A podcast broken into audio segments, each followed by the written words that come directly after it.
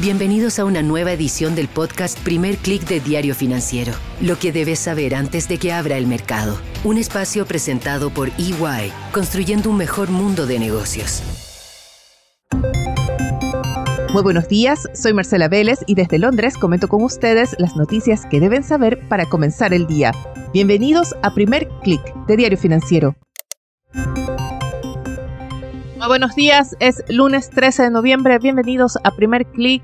Tenemos una semana bastante ocupada con noticias geopolíticas, con datos de inflación y todavía marcada por las dudas respecto a qué hará la Fed con su política monetaria, cuándo comenzarán los recortes de tasa de interés. Comencemos por el tema geopolítico porque tenemos una reunión clave este miércoles. Se trata del encuentro del presidente chino Xi Jinping con su homólogo Joe Biden en Estados Unidos. Xi se prepara para participar en la cumbre de la PEC. Ambos líderes están presionados por lograr avances, al menos en lo comercial. Joe Biden está bajo presión por su mal desempeño en las encuestas, necesita noticias para reactivar, para recuperar la confianza en su gestión en el plano económico. Xi está muy presionado por el deterioro de los datos económicos en China, por esa desaceleración que es estructural, pero que ha sembrado dudas y que sin duda está agravada por los conflictos con Estados Unidos, que ha conllevado, por ejemplo, a sanciones contra empresas, que ha hecho más difícil las inversiones y este va a ser un punto central de este encuentro. Ya vemos, por ejemplo, que las acciones de Boeing suben casi 4% antes de la apertura del mercado, se ven impulsadas por la especulación de que previo al encuentro con Biden, Xi o China en todo caso anunciaría la suspensión de las restricciones que pesan sobre esta empresa en el mercado chino. Sin duda también habrá otros temas que se aborden en el encuentro, como cambio climático. Estados Unidos seguramente pedirá una definición mayor respecto a la posición de China sobre la situación en Ucrania, la invasión de Rusia en Ucrania. Rusia es un socio de Beijing o un aliado al menos. Y también seguramente se pedirá una definición respecto a la situación en Medio Oriente, específicamente a la situación en Gaza. Fuera de lo geopolítico, Xi va a buscar acercamientos con las grandes empresas estadounidenses. Está previsto que el presidente chino se reúna con los CEOs de grandes empresas en San Francisco. Así que seguramente tendremos noticias de parte de Tesla y de otras empresas tecnológicas. Además de la visita de Xi en Estados Unidos, China también va a capturar la atención esta semana con una serie de datos económicos, incluyendo datos que se publican esta noche, hora de Latinoamérica, sobre la entrega de préstamos, el crecimiento de las carteras crediticias y también, muy importante, más adelante en la semana tendremos datos de ventas minoristas. Recuerden que el consumo ha sido un punto especialmente débil en la economía china desde ya hace un año. Pero antes, y será un punto clave esta semana, tendremos datos de inflación en Estados Unidos. El IPC estadounidense se reporta mañana Vemos que el dólar opera plano por ahora, seguramente a la espera de la publicación de estas cifras. Hay mucha especulación en el mercado respecto a qué va a hacer la Reserva Federal y una prueba de ello son los informes que publicaron ayer los economistas de Goldman Sachs y Morgan Stanley mostrando visiones completamente diferentes respecto al futuro de las tasas de interés en Estados Unidos. Mientras Morgan Stanley anticipa recortes agresivos de tasas de interés de parte de la Fed a partir de junio del próximo año, Goldman Sachs tiene una visión más conservadora y cree que los recortes recién comenzarían a finales de 2024 recortes de 25 puntos base trimestrales que lleven la tasa 3,75 a mediados de 2026. Por el contrario, los analistas de Morgan Stanley ven una tasa en 2,37 ya a finales de 2025. La apuesta de los economistas de Morgan Stanley es que habrá una recesión en Estados Unidos, aunque sea moderada, y esto llevaría a la Reserva Federal a acelerar los recortes de tasas. Otros economistas advierten que Estados Unidos se está mostrando bastante resiliente todavía. Hay factores que favorecen mantener la inflación en niveles lejos aún del rango meta de la Fed. Y esto es lo que genera el argumento de que las tasas se mantendrían altas bien dentro de 2024 y quizás también hasta 2025. Con estos temas en el escenario, estamos viendo una sesión mixta a esta hora. Tuvimos alzas en Asia todavía impulsadas por ese buen cierre de Wall Street el viernes. Recuerden que vimos al Nasdaq subir 2%, su mejor sesión desde mayo pasado. Y esto dio un impulso a las acciones tecnológicas. Es el Hang Seng el que lidera la sesión en Asia con un alza de 1,3%.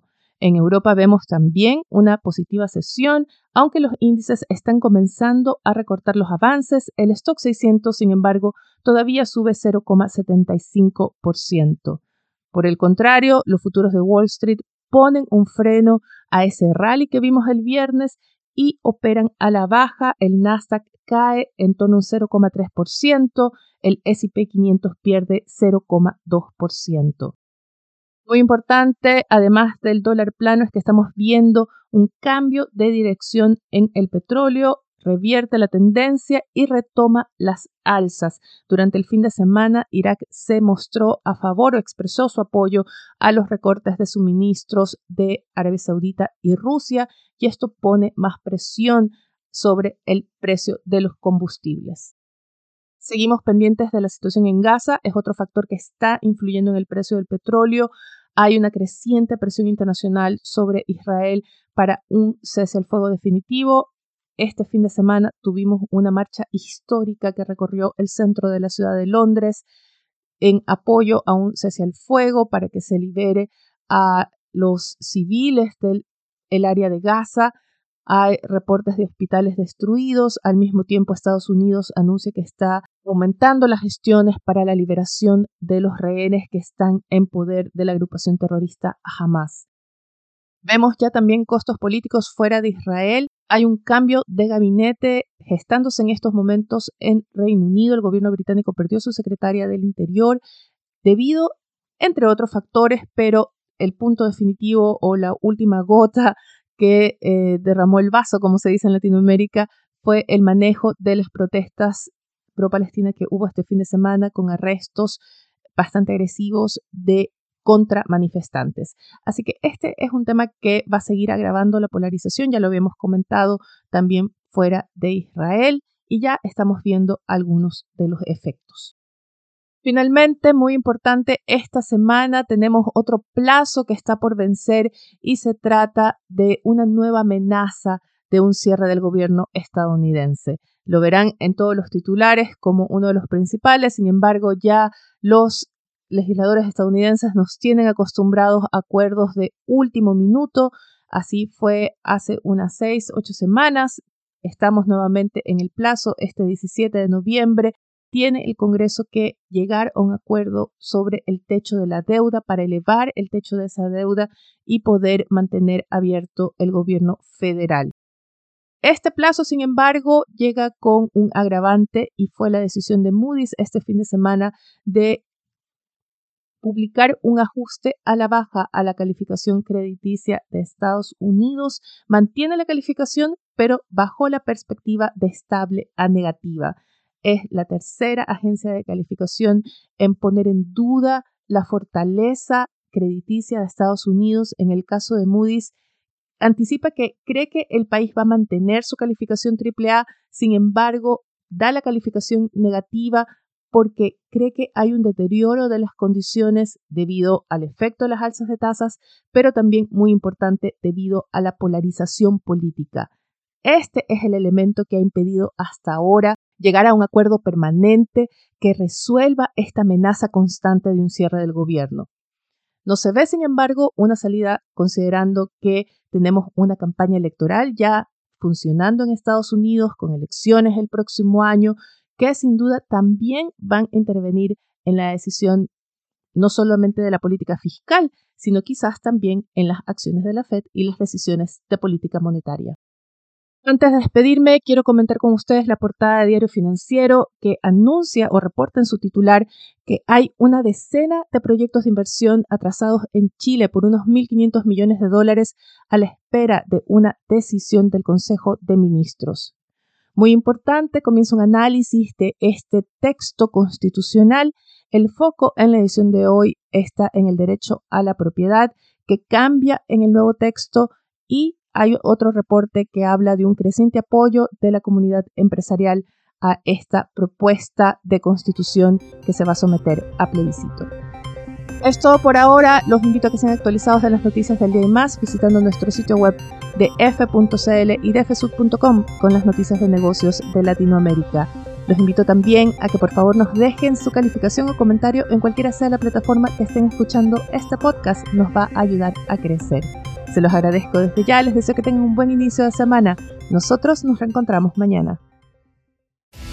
Esto fue el podcast Primer Click de Diario Financiero. Lo que debes saber antes de que abra el mercado. Un espacio presentado por EY, construyendo un mejor mundo de negocios.